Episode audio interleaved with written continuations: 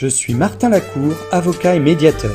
J'accompagne les entrepreneurs et directeurs juridiques dans la négociation de leurs accords avec leurs partenaires commerciaux, clients et associés.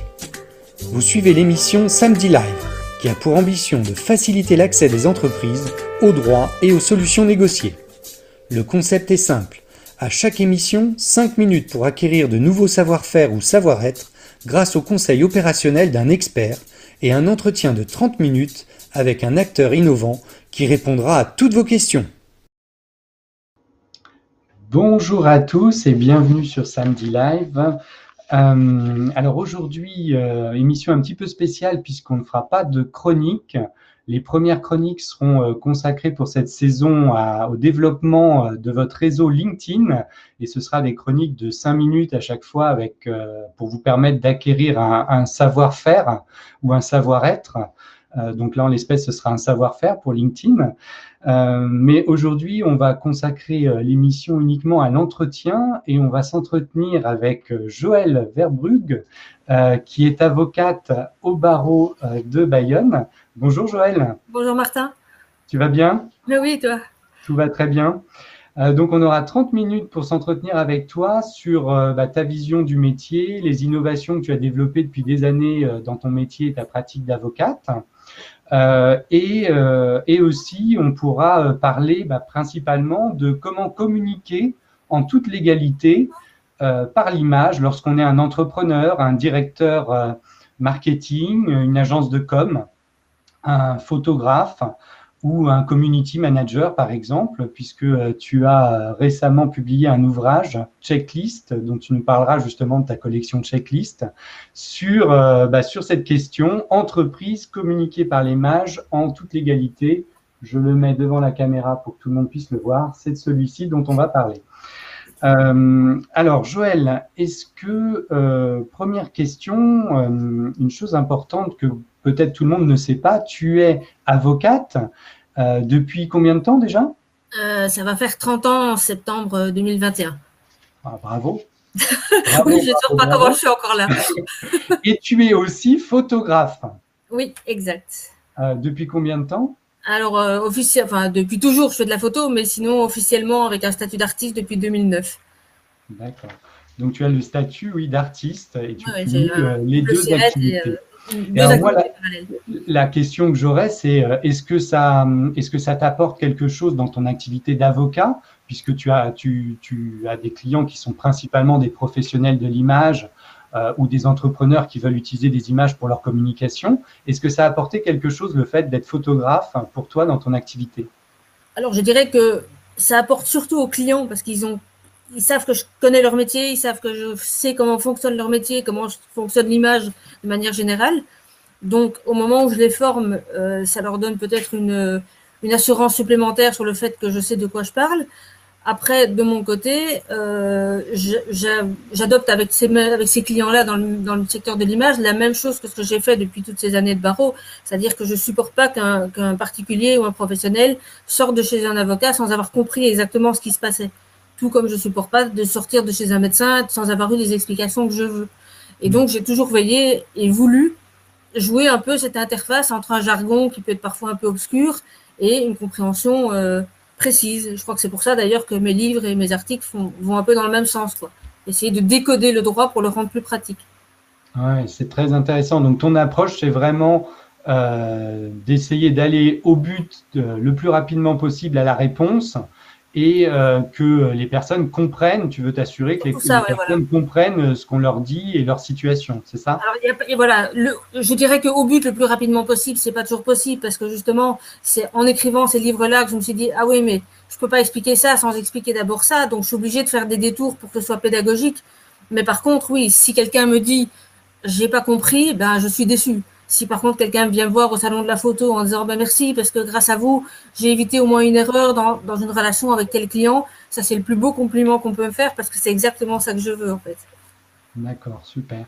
Donc l'idée c'est vraiment de rendre le droit accessible euh, aux clients et qu'ils puissent, euh, qu'ils puissent vraiment prendre des décisions de manière, euh, de manière éclairée.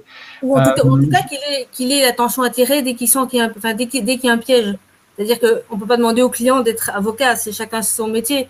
mais par contre, qu'il acquiert petit à petit les bons réflexes pour se dire, oups, là c'est dangereux, il faut que je vérifie, ou il faut que je me fasse aider. Et, en faisant ça, ben, il va déjà éviter un, certain nombre de litiges, en fait. Hmm. Et est-ce que justement tu donnes aussi, tu formules des, conseils opérationnels, c'est-à-dire, euh, voilà, à partir du moment où vous êtes dans cette situation, euh, vous pouvez faire ça ou ça Oui, oui c'est le but. Et c'est même pour ça que certains de mes ouvrages sont, sont designés comme ça, parce que le but, c'est vraiment d'être non seulement dans la pratique sur les conseils, mais si possible, de, de rendre les informations plus accessibles, dans le sens de pouvoir plus vite les trouver au sein d'un bouquin complet. Quoi. moi, ce que je trouve très original dans, ta pratique, et notamment dans le monde de, l'image, euh, le monde de l'image où il y a quand même beaucoup de, conflits et de contentieux, euh, c'est que tu axes ta pratique principalement sur la prévention, sur la formation, donc tu as développé euh, bah, toute une offre de formation et toute une offre de, de, checklist, donc les, ouvrages dont on va parler, on va peut-être tout de suite d'ailleurs le, dire. Donc les checklists, c'est quoi? C'est des ouvrages, j'en ai, commis un avec toi d'ailleurs, donc je, je, sais comment il je sais, et je sais, euh, voilà, je connais un peu le, principe. Euh, l'idée d'un checklist, c'est un petit peu comme un, jeu dont vous êtes le héros. Hein, Corrige-moi. c'est même ça, parce que quand, l'éditeur m'a. Enfin, au départ, j'avais pour idée, justement, dans le but de, faire des livres encore plus pratiques, mon idée de départ, c'était euh, examiner une matière. Alors, le premier que j'ai fait sur ce thème-là, c'était le photographe de mariage. Examiner une matière sous tous les angles. Donc, droit d'auteur, droit à l'image, les statuts, etc. Et donc, j'étais partie sur une rédaction beaucoup plus classique, comme les autres livres que j'avais fait avant. Mhm. Et puis, euh, l'éditeur, enfin, le dirigeant de la maison d'édition avec laquelle je travaille, la 29 bis édition, me dit, écoute, oui, c'est bien, mais ça va pas se distinguer du lot. Il y en a déjà des trucs comme ça. Alors, c'est pas tout à fait vrai pour ce sujet-là, mais potentiellement, oui. Et donc, il m'a dit, écoute, est-ce que tu connais les livres dont vous êtes le héros? Je dis oui, de non, parce que mon frère en lisait plein. Il dit, bon, tu t'en achètes un, tu le lis, et puis après, on en reparle. Donc, j'en ai acheté un, j'ai survolé un peu, j'ai vu comment ça marchait. Et j'ai un peu tâtonné pour le, premier plan. Euh, et après ça, une fois que le truc était, était acquis, ben, on va dire que pour le plan du premier, la checklist photographe de mariage, j'ai mis deux jours rien qu'à faire le plan. Et après, il y a d'autres, comme euh, checklist, on m'a volé une photo. Ben, là, j'ai fait le plan en deux heures et le bouquin en deux jours. Mmh. Après. Parce que, parce que après, je pense le bouquin, quand, quand la matière s'y prête, c'est pas toujours le cas, hein, mais quand la matière s'y prête, je vais vraiment penser le bouquin d'abord avec une énorme feuille A3 ou plus grande et faire un schéma qui va aller dans tous les sens avec plein de ratures puis après, je vais le mettre au propre. Et après seulement, je vais commencer à rédiger. Ben, tu as vu comment on a fait pour le livre qu'on a fait en deux. On a d'abord fait le schéma qui nous a pris là longtemps parce que la matière était hmm. compliquée. Mais après, une fois qu'on avait le schéma, ben, on pouvait se contenter de rédiger presque, pas case par case, mais sujet par sujet, et puis tout relier ensemble. Quoi. Et ton premier checklist, tu l'as fait en quelle année, tu te souviens ou pas? Euh, C'était 2016, je crois. Non, 2015, 2015. donc ça, ça, correspond vraiment avec le développement justement du legal design. Donc moi, je, je fais beaucoup de parallèles entre ce que tu faisais euh, intuitivement ou euh, en tout cas de ton côté et ce que d'autres faisaient en matière de. Oui, sans doute. Après, ouais, après c'est une façon de travailler que j'ai toujours utilisée, et même quand j'étais à la fac, je faisais des énormes plans parce que j'ai pas j'ai une très bonne mémoire des détails, mais pas du tout de vue d'ensemble. Et c'est pour ça d'ailleurs que je fais des plans pour moi, c'est pour arriver à avoir une vue d'ensemble de choses que je connais dans les détails. Et donc, quand j'étudiais, je faisais dire la même chose. Par contre, j'ai pas eu tout de suite le réflexe de le mettre dans mes bouquins. Et c'est un autre photographe qui était par ailleurs euh, chargé de formation au sein de l'administration qui m'avait dit bah, tiens, tu devrais essayer d'utiliser plus les schémas. Et c'est grâce à son conseil que je me suis dit bah oui, c'est idiot, je le fais pour moi, pourquoi pas le faire pour les autres? Et donc, c'est à partir de là que. Euh, j'essaie de montrer, bon, ce sera flou, hein, mais c'est pas grave. C'est pour que les gens comprennent un petit peu le. Ça, c'est voilà, la table des matières, en fait. La table des matières, voilà, qui va permettre de vous orienter directement et de cerner euh, dans quelle case vous, vous vous trouvez, dans quelle situation vous vous trouvez. Et plutôt que de vous embêter à lire 200 pages euh, dont euh, seulement. Qui sont pas embêtantes, hein Qui sont pas embêtantes du tout. Voilà, oui, mais je veux dire, euh, vous trouvez tout de suite la, réponse qui concerne les éléments qui concernent votre situation et votre question, puisque ça permet, grâce à ce schéma, de, de trouver dans quelle situation on, se trouve. et dans la version PDF, en plus, les cases, tous les liens sont cliquables. Donc, moi, ce que je trouve génial, c'est que ce que tu fais depuis des années et que tu faisais même pendant tes études, bah, c'est très proche en fait de tout ce qui est caractéristique, mind map, oui, c'est ça, voilà. visual design aussi. Euh, et c'est vraiment, euh, c'est vraiment très utile et ça participe de l'accès au droit pour, euh, pour les gens. qui veulent rapidement comprendre et qui veulent pas forcément connaître tout le sujet, mais savoir eux, en ce qui les concerne. Voilà, trouver tout de suite la, la, réponse pratique en fait. Voilà, la réponse pratique et opérationnelle. Mm. Et je trouve que euh, c'est vraiment une super collection. Et à ma connaissance, il n'y en a pas d'autres d'ailleurs hein, pour bah, l'instant. Qui fonctionne comme ça, euh, en tout cas pour le droit, euh, pas que je sache. même dans les autres domaines du droit. Hein. Ben non, dans le domaine du droit, il y a une collection en 100 schémas. Par exemple, le droit international en trois, privé en 100 schémas. J'en ai d'ailleurs un exemplaire qui est très bien fait aussi, mais qui fonctionne.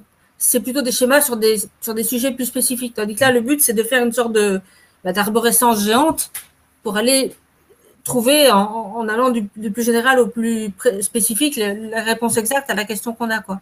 Et alors, le, tu nous disais euh, il y a quelques instants que tu fais ton, tu commences d'abord par faire ta table des matières, euh, ton, ton, le, premier schéma là, que je montrais il y a un instant, euh, et qu'ensuite tu développes. mais tu, tu, fais ça à partir de quoi? Tu fais ça à partir des questions qui te sont posées de ton expérience ou tu interroges des clients? Comment ça se passe? Alors, en fait, la, la, la toute première approche du schéma, quand j'ai bien la matière en tête, c'est à partir de ma connaissance de la matière et à partir aussi de toutes les questions qu'on m'a posées. Et alors après, on je... pose, peut-être qu'il faut le préciser pour les gens qui nous regardent, que tu reçois tous les jours énormément de questions. C'est, pour l'instant, c'est même trop. J'ai, dû créer une adresse mail archi confidentielle que je n'utilise qu'avec mes clients parce que ma boîte mail le matin, mm. Et je suis désolée d'ailleurs pour si certains qui m'écoutent, qui nous écoutent aujourd'hui, m'ont envoyé une question que je n'ai pas répondu avec la meilleure volonté du monde, je ne peux pas. C'est pour l'instant, euh, j'aurais besoin de trois secrétaires à temps plein rien que pour ça. Donc je fais vraiment autant que possible. Mais donc voilà, c'est des questions et donc c'est pas parce qu'en effet je réponds pas à quelqu'un que par contre la question quand elle est intéressante, j'ai un système justement aussi de mind mapping avec tous les sujets que je veux traiter et quand il y a une question qui est vraiment intéressante, je vais rajouter une petite case dans une mind map quelque part avec cette question là, quitte à copier-coller le texte qu'on m'a fait pour aller vite parce que je sais qu'à ce moment-là je vais la ressortir quand j'en aurai besoin. Mm. Mais, mais sinon, voilà. en fait, tu pars vraiment du besoin du client. Tu te mets à la place du client sans être le client, mais euh, tu pars de, de, questions réelles, c'est ça Des questions concrètes et réelles, voilà. et, surtout, concrètes et réelles. Voilà. Et alors, en plus, évidemment, j'essaie de, de, trouver, puisque je fonctionne beaucoup sous forme aussi de questions-réponses dans, dans, les différents titres et sous-titres du, du, corps des livres, notamment les checklists aussi. Ben là, forcément, j'essaie de suggérer des questions auxquelles eux ne vont pas poser parce que parce qu'ils ont euh, ils sont focalisés sur un problème précis, mais ils s'aperçoivent pas qu'en amont il faut d'abord régler autre chose. Oui. Donc euh, il faut forcément, ça c'est la, connaissance de la matière, mais toi tu l'as dans mm. d'autres secteurs aussi. Mm. C'est chaque avocat qui se pratique en un duo très complémentaire finalement entre ce que ressent le client et les questions que qui lui euh, que lui juge prioritaires, qui lui viennent à l'esprit, et toi, les questions que tu connais de ton expérience, oui, voilà. ce qu'il faut parfois avoir vu en amont, les bons réflexes à avoir en amont ou ce genre de choses. Oui, et, lui faire comprendre que, que c'est un, on va dire que c'est un cheminement qui pourra pas régler sa question, la question qu'il me pose, tant qu'il n'aura pas d'abord mis de l'ordre dans son mode de fonctionnement pour, pour blinder un petit peu sa position juridique en, amont, quoi. C'est, et, et c'est ça que je veux faire, en fait. C'est comme ça que je conçois les parcours, pour leur expliquer qu'il y a un cheminement. Et si c'est sous forme de parcours, c'est que tu n'arrives pas à la dernière réponse si tu n'es pas passé par les, bonnes étapes avant. quoi. Mais sans avoir, comme tu montrais dans le livre, tu n'es pas obligé de tout lire pour trouver ta réponse. Par contre, il faut passer par les bons coins, ça c'est mmh. sûr. Et euh, alors avec le confinement, euh, donc un peu plus récemment, tu as mis en place aussi des formations euh, en ligne, des webinars en ligne. Sur un format assez court, je crois, 2-3 heures, c'est ça à peu près? Oui, alors en fait, en fait l'idée était même un peu avant le confinement, parce que j'avais eu quelques formations en, présentiel, comme on dit maintenant, le mot est à la mode, qui avaient été annulées faute de participants. Alors, pour certains, pour des questions de budget, mais pour d'autres, parce qu'ils ne parvenaient pas à libérer deux jours entiers dans leur emploi du temps. Et parallèlement à ça, moi, je passais beaucoup de temps dans les avions et j'étais un peu fatiguée de ça et de partir tout le temps loin de ma famille. Et donc, euh, j'avais déjà eu l'idée de mettre en place ces webinaires, mais il se trouve que j'attendais de trouver une solution juridique et un système de paiement qui convenait parfaitement à, mon fonctionnement et pour pas me m'alourdir des tâches administratives, on va dire. Donc, ça a pris du temps. Puis, entre-temps, le, confinement est arrivé. Et puis, finalement, euh, ça a été mis en place donc fin décembre. Et j'ai fait une première session le 28 décembre. Euh, alors là, il n'y avait pas encore beaucoup de participants. Donc, je limite de toute façon mes sessions à 20 participants parce que je veux que chacun ait la possibilité de poser des questions et que j'ai la possibilité de répondre à chacun. D'accord. Donc finalement, le séminaire est construit à partir de l'expérience de chacun et des interrogations de chacun. C'est-à-dire qu'il y, a un tronc commun qui est évidemment la structure que je vais leur présenter. Là, c'était sur la photo de rue sous l'angle juridique. Donc à mhm. la fois le droit à l'image forcément, qui était la grosse partie, mais aussi tout ce qui était droit d'auteur du photographe lui-même ou, des, ou des, des, œuvres qui étaient éventuellement sur ses photos, etc., les modes de diffusion. Donc j'avais une structure, mais elle était divisée en trois. À la fin de chaque partie, les gens pouvaient déjà me poser des questions. Comme ils sont pas nombreux, je peux les avoir face à moi. Donc certes, c'est moins agréable que si on peut partager un café à la pause, mais en même temps, je pouvais les voir réagir. Donc quand quelqu'un comprenait pas, je le voyais tout de suite. Je pouvais formuler autrement ma, mon explication pour, que, pour être sûr que c'était bien compris. Et ils pouvaient me poser des questions à la fin de chaque partie. Puis, une fois qu'on arrive au bout, j'ai posé deux, trois cas pratiques, j'ai montré des photos, j'ai inventé des situations à partir de là. Et ça permettait de conforter un petit peu les acquis. Et voilà, il n'y avait pas encore beaucoup de monde parce que c'était le premier, mais ils ont bien aimé apparemment. Si j'en crois les commentaires, ils étaient contents. Et ça, c'est des formations qui se font que en. Il n'y a pas de replay, quoi. C'est juste, les gens payent pour euh, leur formation, mais derrière, c'est deux heures, rien qu'entre eux et moi, et puis ça sort pas de là, quoi. Donc c'est confidentiel, ok. Euh, quelque chose aussi de, euh, de, très innovant, je trouve que tu as mis en place, c'est la, la, base de données euh, d'articles. Tu ah écris énormément d'articles. J'ai cru voir, je suis allé regarder, je crois que tu as plus de 600 articles en ligne. Ah oui, il y en a même plus que 650. Ouais, 650. Euh, et donc, moi, ce que je trouve très intéressant dans tes articles, c'est qu'ils sont rédigés à la fois à destination des professionnels de l'image ou des entrepreneurs qui veulent utiliser des images pour leur communication ou qui veulent céder des droits ou en acquérir, etc. Euh, donc, toutes les personnes qui sont concernées à, quelque titre que ce soit par la chaîne, euh, la chaîne créateur ou utilisateur d'images. Voilà, dans la chaîne de, de l'utilisation et de la commercialisation des images. Alors quand je dis images, hein, c'est photos, vidéos, logos, euh, ça peut, euh, voilà. Oui, dessin. Enfin, parfois je m'éloigne, parfois pour certaines décisions, je, commente aussi des décisions sur des sur des œuvres littéraires quand, quand ça a un mm. apport précis intéressant, quoi. Mais bon, globalement, c'est quand même tout ce qui concerne l'image, on va dire. Et euh, moi, ce que je trouve hyper intéressant, c'est que tu le rédiges de manière euh, donc accessible pour quelqu'un qui ne serait pas juriste, mais que ça peut être très utile pour un juriste ou un avocat comme moi, parce que ça peut, en, quand on lit ce, bah, ce, ces, ces, articles, on, on, a déjà les mots. Euh, finalement, tu nous as pré-mâché le travail. On a déjà les mots pour expliquer aux clients de manière simple et opérationnelle euh, les choses. Ben, ça doit être pour ça qu'il y a de plus en plus d'avocats qui s'inscrivent. Je n'avais pas compris. J'ai en effet de, de Je voulais te demander, est-ce que tu as aussi donc euh, pas mal de juristes et d'avocats euh, qui te qui, qui s'inscrivent sur, Alors, euh, Jurimage On n'a pas énormément d'abonnés sur Jurimage parce que c'est souvent justement les photographes les premiers qui qui sont concernés et qui ne sont pas toujours très enclins à faire des investissements en matière de prévention juridique, même s'ils le font de manière plus ponctuelle en achetant un livre, mais l'idée de s'abonner à un système où ils ont un ou deux articles par semaine, sont parfois un petit peu, euh, un petit peu réticents, mais justement, parmi les abonnés, il y a peut-être plus souvent des juristes ou des avocats ou des juristes d'entreprise euh, ou des bureaux de propriété intellectuelle. Euh, après, comme les articles sont disponibles aussi à l'unité, ben souvent les photographes viennent plutôt chercher juste un article qui leur plaît sur une problématique qu'ils ont à un moment donné. Quoi. Mmh.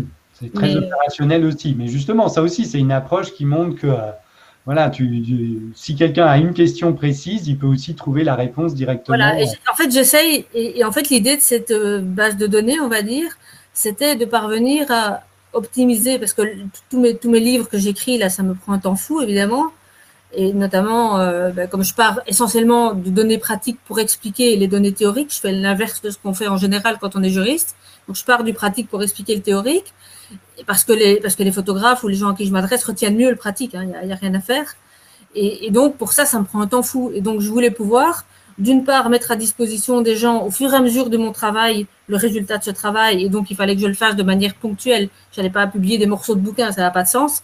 Et donc en faisant juste des analyses de, l'une ou deux décisions, ben, en fait c'est beaucoup plus concret. Et, et comme c'est plus court, les photographes qui veulent peut-être pas investir dans un plus gros ouvrage vont peut-être trouver une réponse plus facile.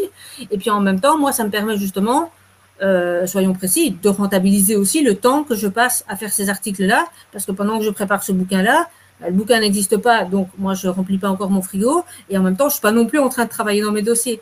Donc pour mmh. que je sois viable et que je puisse arriver à fournir toujours plus de matière, il faut que je parvienne à trouver un moyen pour que pour que ce travail-là soit aussi utilisable des deux côtés, quoi, autant pour moi que surtout pour les gens qui me lisent en fait. Et de ce fait-là, voilà, donc depuis là, ça, a commencé en 2015 Mhm. Euh, jusqu'à maintenant, je faisais deux articles par semaine en tout cas, le lundi et le jeudi. Là, je suis passé à un article par semaine parce que j'ai plus assez de temps sinon pour rédiger mes livres. Donc là, on va passer à un article. il y en a eu un qui était euh, premier de l'année qui était mis en ligne ce matin. Euh, un article par semaine. En tout cas, après, ça peut arriver que tout d'un coup, il y a un truc intéressant et que je fasse un article supplémentaire. Et il y a un lien d'ailleurs sur des articles gratuits. Si, si, tes auditeurs veulent aller écouter, je te le donnerai. Tu le mettras peut-être oui, en commentaire. en commentaire ah oui, il suffit de s'inscrire sur le site qui est gratuit aussi. Et il y a un article avec une, une rubrique avec une trentaine d'articles gratuits. Comme ça, déjà... tu annonces aussi tes formations ou pas? Alors, sur le, alors, le lien que je vais donner pour les articles gratuits, ça c'est sur le site de mon éditeur.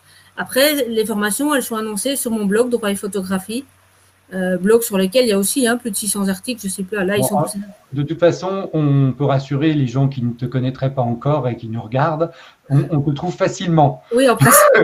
alors, c'est que On tape droit de la photographie sur Google, en général, on te trouve. Hein. Voilà, mais en fait, il suffit de t'abonner à mon blog et pareil, l'abonnement, il n'y a pas de pub, il n'y a rien, c'est juste, juste les annonces de mes articles. Et quand il y a une nouvelle formation que j'arrive qui arrive, euh, ben forcément, je l'annonce aussi. Et, les publications, les livres euh, et des articles de fond aussi sur mon blog. Il y a aussi des articles de fond, hein, plutôt sur la fiscalité, les statuts des photographes et tout. Tu disais que maintenant tu, publies un article par semaine. À un moment, tu en publiais deux. Je pense que la crise y est aussi pour quelque chose, puisque j'imagine que tu es pas mal sollicité sur euh, des consultations, des mises à jour de, Alors, contrats. Oui, je crois que j'ai jamais eu autant de travail que maintenant, là, depuis quelques mois, que, depuis toute ma, toute ma vie d'avocate. Et puis surtout. Euh, comment dire euh, rédaction de contrat, finalement, ça relève aussi de, la prévention. Ah bah oui, oui, je fais, moi je prends, enfin, je prends plus de nouveaux dossiers de procédure. Voilà, c'est ce que je voulais te demander. Est-ce que tu fais encore du contentieux? Parce que c'est quand même une matière très contentieuse ou est-ce que non, j'en fais plus du tout. Vraiment, je fais encore euh, des mises en demeure pour des contrefaçons de photos, mais même de moins en moins. Euh, parce que tu verras ça hein, quand tu auras bientôt 30 ans de barreau, tu n'y es pas encore, mais ça arrivera. C'est qu'un moment, euh, et je crois que c'est aussi pour ça que tu te diriges aussi vers le droit, euh, les, procédés alternatifs de règlement des conflits. C'est qu'à un moment, le, stress des gens qui sont en conflit, ça bouffe de l'intérieur. Il n'y a rien à faire. En tout cas, moi, ça me bouffe de l'intérieur. Je ne suis pas la seule à le dire. Et donc, j'arrive à ce stade justement où je me dis, ben, j'ai plein de connaissances à transmettre, mais je préfère de loin les transmettre pour faire de la prévention et de la formation plutôt que pour manger le stress des gens qui sont en conflit en permanence. Et c'est aussi pour ça que petit à petit, j'ai axé sur l'écriture et sur la formation pour arrêter d'être dépendant de, des dossiers où les gens, je comprends qu'ils soient stressés et tendus quand ils sont en conflit, c'est pas du tout le problème. C'est juste que moi, je trouve ça beaucoup plus intéressant d'éviter les conflits en amont tant que c'est possible. C'est pas toujours possible. Alors moi, j'arrive à la même conclusion que toi, mais pour, par un autre raisonnement, c'est que je trouve que souvent, notamment dans cette matière, le droit est quand même complexe, l'issue est parfois incertaine, euh, euh, les juridictions sont surencombrées, et donc on se, on se lance pour quelque chose qui va durer deux ou trois ans euh, de contentieux en première instance, avec une issue qui reste incertaine, et que donc on a, on a tout intérêt à essayer de trouver une solution amiable. de toute façon. Et de toute façon, le, bon vieil adage qui dit qu'il vaut mieux un mauvais arrangement qu'un bon procès reste plus que jamais d'actualité, à mon avis, pour toutes les raisons que tu as évoquées. Et aussi parce que, humainement, et on va dire en termes d'énergie dépensée et de temps dépensé, un procès, alors je ne dis pas qu'il faut toujours l'éviter, il y a forcément des cas où, où, par exemple, les contrefaçons sont tellement énormes qu'un photographe ne veut pas et ne peut pas se laisser faire, forcément. Mais dans bien des cas, trouver un arrangement qui est peut-être pas parfait va permettre aussi aux, professionnels, quelle que soit la façon dont il a trouvé cet arrangement, hein, que ce soit juste par un avocat ou par une médiation, va, va permettre aux professionnels de passer à autre chose et mmh. déjà de tirer les leçons de l'erreur qu'il a pu faire parce que il n'y a pas de conflit s'il n'y a pas une erreur de l'un et l'autre côté, bien souvent. Mmh. Donc, de tirer un enseignement de cette erreur-là et puis peut-être d'optimiser sa pratique pour éviter l'erreur après. Et puis, dans, tous ceux qui, finalement, quelle que soit leur, place dans la chaîne euh, de l'utilisation d'images, euh, un community manager qui aurait fait une erreur, utilisé une photo sans autorisation, ou un entrepreneur qui aurait lui-même fait sa communication euh, sans connaître les règles, finalement, ils auront tous intérêt à essayer de trouver une solution amiable. Et, et enfin, le photographe ou la personne représentée, par exemple, sur l'image, euh, seront sans doute assez euh, heureux qu'on leur tende la main et qu'on leur propose une solution amiable plutôt que euh, de devoir assigner. Bien sûr. Après, on, ne peut pas non. Alors forcément, euh, la solution amiable est toujours meilleure. Et forcément, même en déployant tous les, tous les moyens qui existent et que tu connais mieux que moi en termes de médiation, c'est forcément toujours mieux. Maintenant, un adversaire en face de nous qui ne veut pas négocier, on ne pourra rien y faire. Je pense à quelques rédactions de régionaux euh, par ici. Tu leur envoies une mise en demeure pour une photo volée, ils te rient au nez, ils t'envoient au diable, ils te proposent, 22,50 euros parce que c'est leur tarif. Et tu as beau les amener dans toutes les médiations que tu veux, ce sera toujours ingérable. Après, libre au photographe de dire, OK, ça fait 30 fois qu'il me vole une photo, maintenant je vais devant le tribunal. Et pourquoi pas? Et, moi, je serais ravie dans, au moment où j'écris, donc en aval, quand j'écris mes ouvrages, d'avoir plus de jurisprudence sur des sujets qui sont parfois difficiles, comme tout ce qui est, par exemple, l'originalité des photos, etc. C'est des sujets qui sont compliqués, en fait, qui sont très anxiogènes pour les photographes. Donc, plus j'ai de la jurisprudence, mieux je me porte en tant qu'auteur. Mais par contre, je veux plus personnellement euh, me lancer dans ces procédures pour cette raison-là, et aussi parce que les formations que je donne un peu partout, euh, c'est souvent des formations qui sont prévues longtemps à l'avance, et qu'un calendrier de formation qui est prévu longtemps à l'avance n'est pas toujours compatible avec un calendrier d'une juridiction qui tout d'un coup va nous envoyer un avis de fixation, parfois pour loin, parfois pour beaucoup moins loin. Et si j'ai 30 personnes inscrites à une formation au sein d'une entreprise ou d'une collectivité territoriale, je me vois mal leur dire trois semaines avant Ah, ben écoutez, désolé, je peux pas venir parce que le, je dois plaider tout d'un coup devant tel juge. Et j'ai plus envie de me stresser avec ça, en fait. Hmm. Et, tu connais comme moi les avocats qui les adversaires des. Et, du coup, tu te concentres sur euh, ton, le cœur de ce que toi, tu veux être ton activité, c'est-à-dire la prévention par tous les moyens que tu as su euh, développer, innover. Euh, par rapport à mes clients, ça va être surtout de la rédaction de contrats, ça va être des consultations juridiques, souvent en visioconférence, mais ça, j'ai pas attendu le confinement. Hein. Ça fait euh, ça fait cinq ans que je fais de la visioconférence, donc ça, pour moi, ça n'a pas changé. Surtout parce que je suis pas très centrale, hein. je suis au Pays Basque, donc euh, pour, pour la visio, je crois qu'on avait un petit avantage par rapport à d'autres, c'est qu'en effet, pour ceux qui la pratiquaient avant le confinement, euh, ça a été un choc un peu moins, moins grand, même si euh, c'est vrai qu'on s'est parfois retrouvé avec 10 euh, ou 12 heures de, de vidéo par jour, ce qui n'était pas forcément le rythme habituel, mais c'est un, un, évident, évident avantage de. Ouais. Mais ça, voilà, je le faisais, je le faisais vraiment depuis longtemps, essentiellement parce que géographiquement, je suis pas au centre, hein, je suis bien, bien décalé, et mhm. aussi parce que, de fait, j'aime beaucoup me déplacer pour donner des formations mais je n'ai aucune envie, je n'ai plus aucune envie d'aller plaider à l'autre bout du pays en permanence. Donc c'est aussi des raisons qui font que je prends plus de procédures parce que je préfère m'éloigner de chez moi quand je dois le faire pour aller former des gens plutôt que pour aller plaider une demi-heure devant un magistrat qui n'a pas forcément envie de m'écouter parce qu'il est en pleine digestion. Quoi. Je trouve que ton approche est vraiment super innovante et très intéressante, Joël. Euh, je te propose qu'on passe maintenant aux questions. Il faudra que tu reviennes pour une autre émission euh, pour nous, parler euh, de, tes autres projets, de, tes, des autres innovations que tu veux mettre en place. Mais je te propose là qu'on passe aux questions parce que le temps, le temps passe. Pas de problème. je lance le, le jingle des questions et on se retrouve tout de suite après. OK.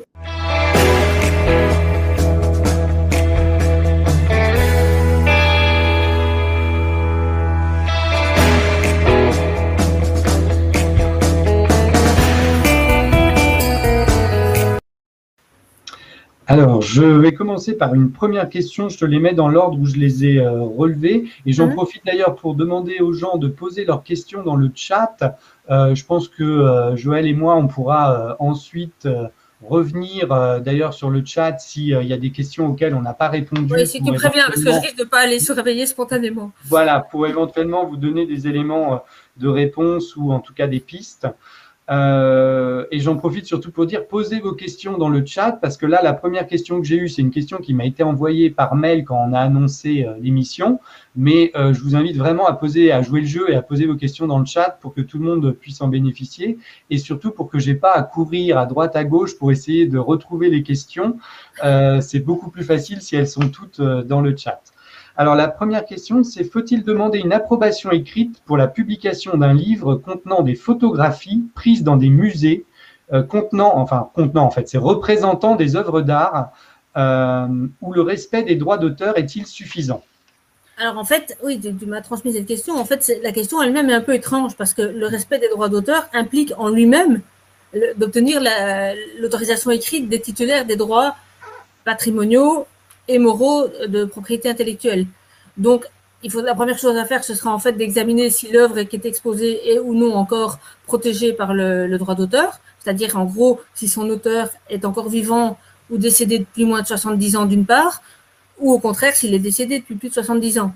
Dans le premier cas, les droits patrimoniaux sont toujours là, enfin, sont toujours en vigueur, et donc, de toute façon, on peut pas reproduire l'œuvre, en tout cas, en faire l'objet principal d'une photographie, sans l'accord des titulaires des droits patrimoniaux.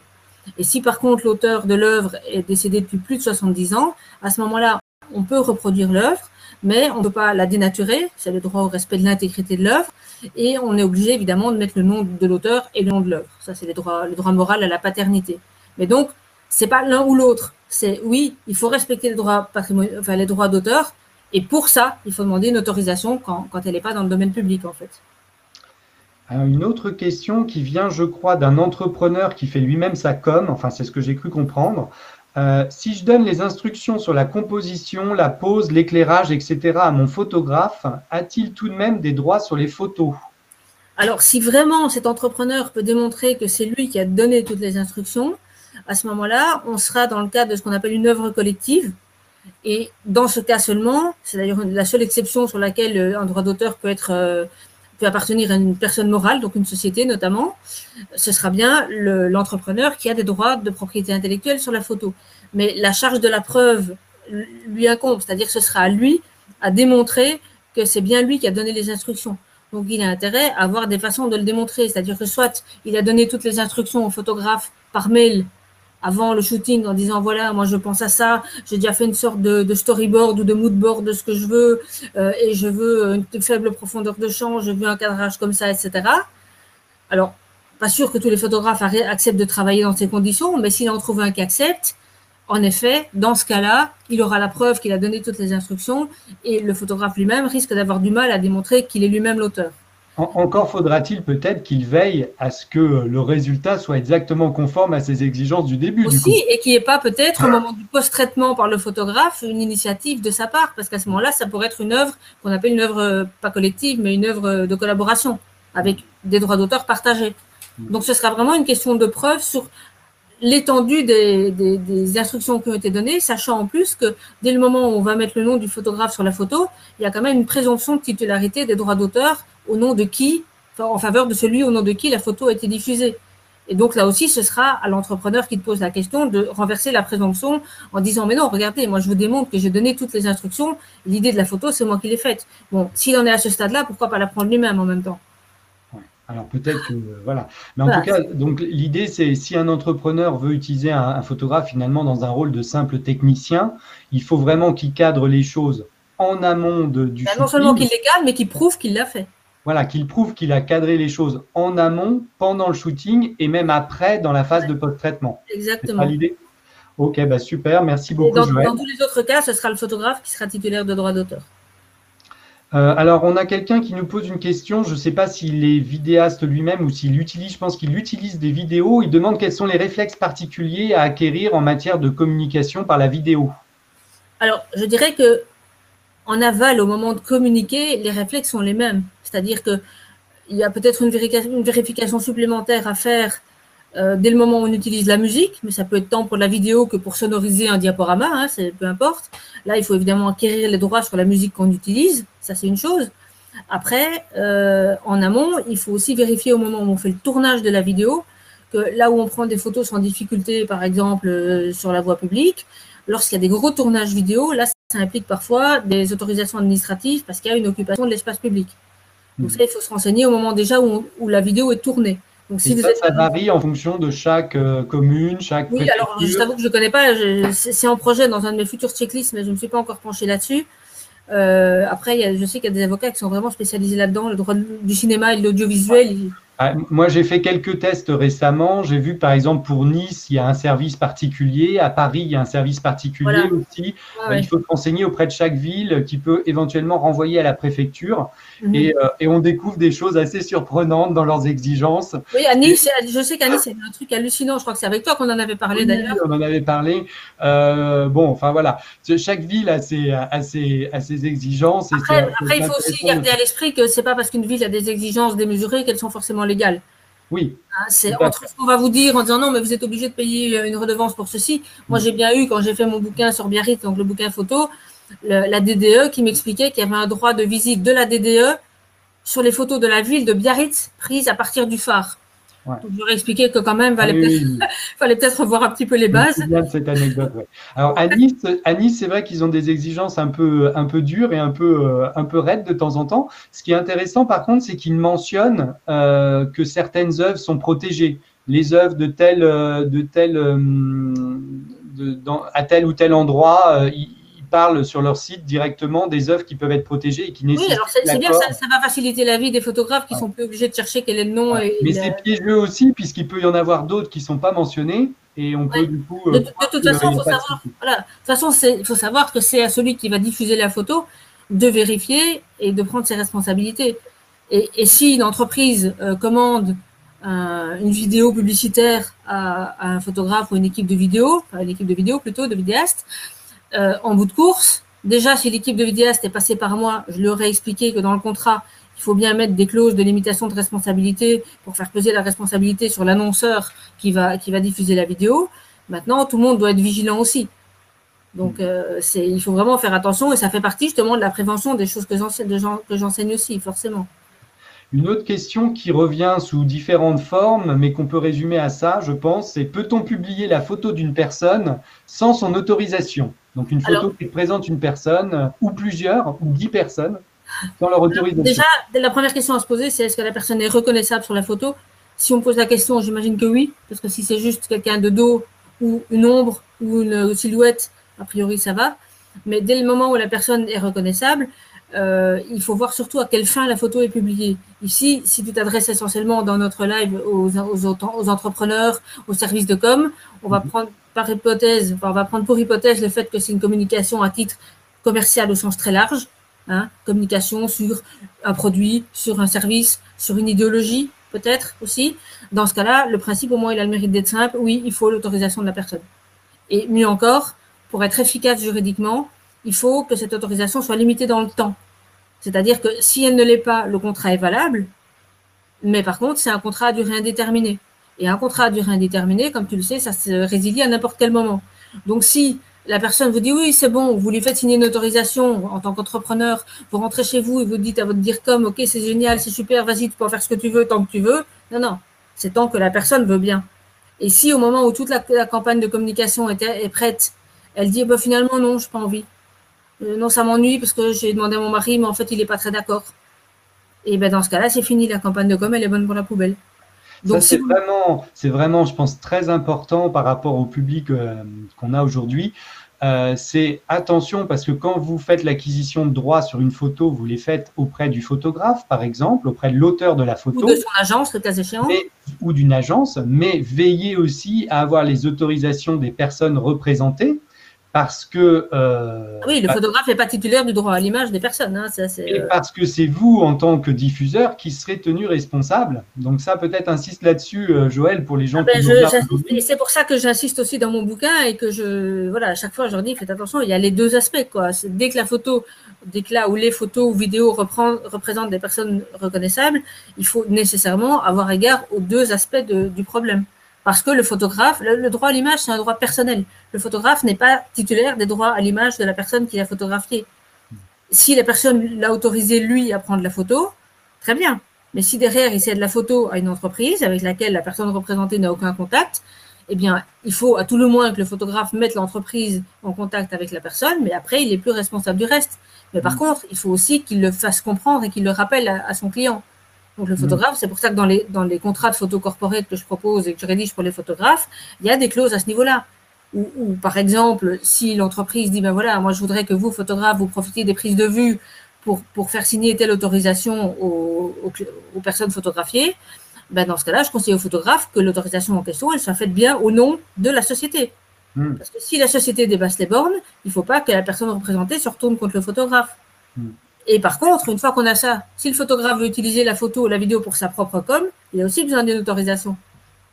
Donc il faut envisager vraiment tous les rapports euh, qui sont triangulaires dans ce cas-là entre euh, la personne représentée, celui qui a fait les photos euh, ou vidéos, et l'annonceur qui va s'en servir en fait. Alors, il y a d'autres questions, mais là, on, est un peu pressé par le temps. Je vais en prendre une dernière. Euh, j'en ai une. J'aimerais recruter une modèle pour la création d'un. Alors, je ne sais pas si c'est un entrepreneur ou euh, une agence de com. Hein. J'aimerais recruter une modèle pour la création d'un visuel publicitaire. Y a-t-il des précautions particulières à prendre? Et là, c'est un gros sujet. Alors là, c'est il y a non seulement une précaution supplémentaire, mais c'est même plus une précaution, c'est une obligation légale. C'est-à-dire que le code du travail considère qu'est qui, a un statut de mannequin, toute personne qui pose pour que son image soit utilisée euh, par la suite. Bon, dès le moment où il y a une pause, c'est un mannequin. Et ça pose d'ailleurs des gros problèmes pour toutes les séries artistiques, donc ce qu'on appelle les modèles d'art. Parce que les modèles d'art, même si elles existent, oui, ils existent depuis des, des décennies ou des siècles, n'ont aucune existence légale pour l'instant. Mais en tout cas, il est clair d'une chose, enfin, il y a une chose qui est très claire, c'est que, pardon, dès qu'il s'agit vraiment de faire un visuel à des fins publicitaires, Là, il n'y a aucune discussion possible. C'est un mannequin. Et un mannequin, c'est un contrat de travail. Donc, il ne s'agit pas de prendre une précaution, il s'agit de signer un contrat de travail, soit directement entre l'entrepreneur et le mannequin, peut-être l'entrepreneur qui t'a posé la question, soit via une agence de mannequins qui, elle, fera le contrat de travail avec le mannequin et après fera avec l'entrepreneur un contrat de mise à disposition qui va lui permettre de, photographier le modèle et ils géreront ensemble euh, à trois les droits à l'image. Mais donc, euh, il est aussi totalement interdit de faire signer ce contrat par le photographe. L'annonceur ne peut pas dire au photographe Bon, allez, tu te démerdes, tu trouves un mannequin, fais tout ce que tu veux, je te rembourserai. Non, non. Le contrat de, de, travail, il doit être conclu au nom du, soit de l'agence de mannequin, soit de l'annonceur. Le photographe n'est pas une agence de mannequin. Euh, merci beaucoup Joël pour toutes ces infos. Évidemment, euh, c'était quelques questions qui permettent d'avoir une idée un petit peu de, euh, de, toutes les problématiques euh, qu'il faut ah, maîtriser au quotidien. Je peux aussi signaler que j'ai une chaîne YouTube, même si elle n'est pas très approvisionnée, et un podcast. Alors, dans, dans, les deux cas, il n'y a pas assez de contenu parce que je n'ai pas toujours le temps. Tu m'entends toujours? Ah, on est coupé.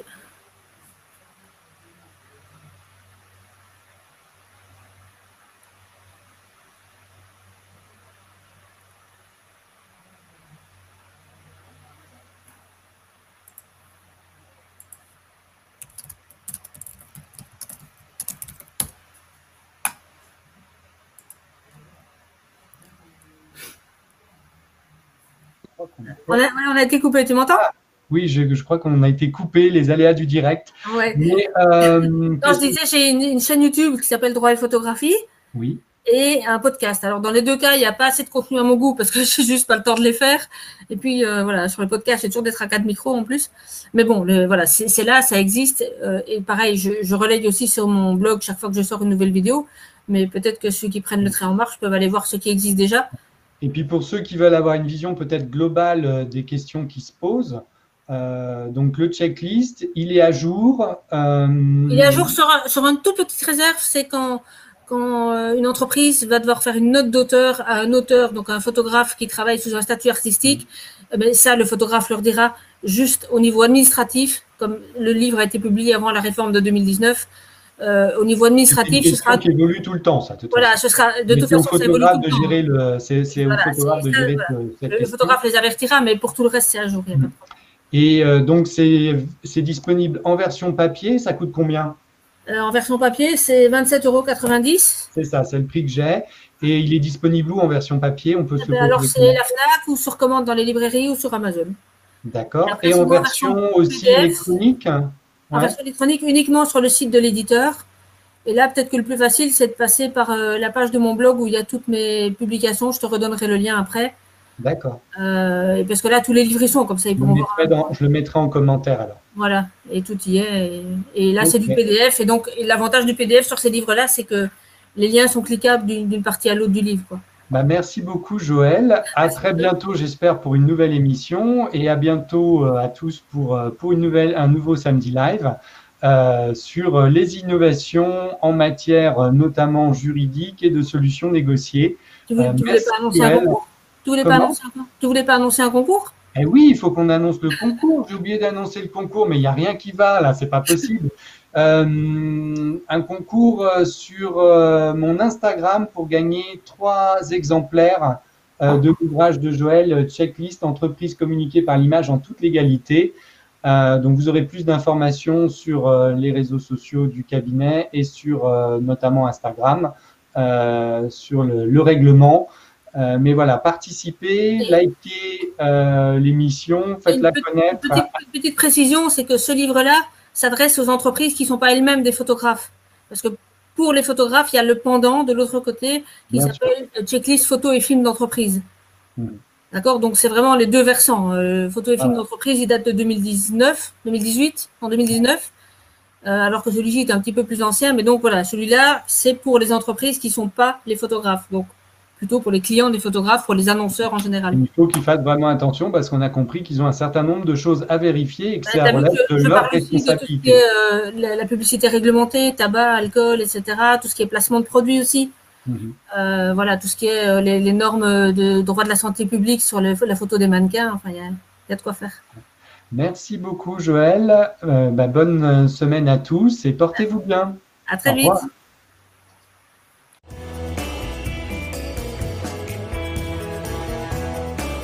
Samedi Live a pour ambition de vous informer sur les innovations facilitant l'accès aux droits et aux solutions négociées.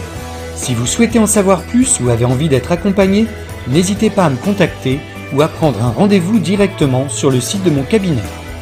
Si vous avez aimé cette émission et souhaitez soutenir cette initiative, merci de liker, partager et commenter sur tous vos réseaux sociaux. Et n'hésitez pas à en parler autour de vous. Retrouvez également tous les bonus de l'émission sur mon compte Instagram maître Lacour. À très bientôt pour un nouvel épisode et d'ici là, prenez soin de vous.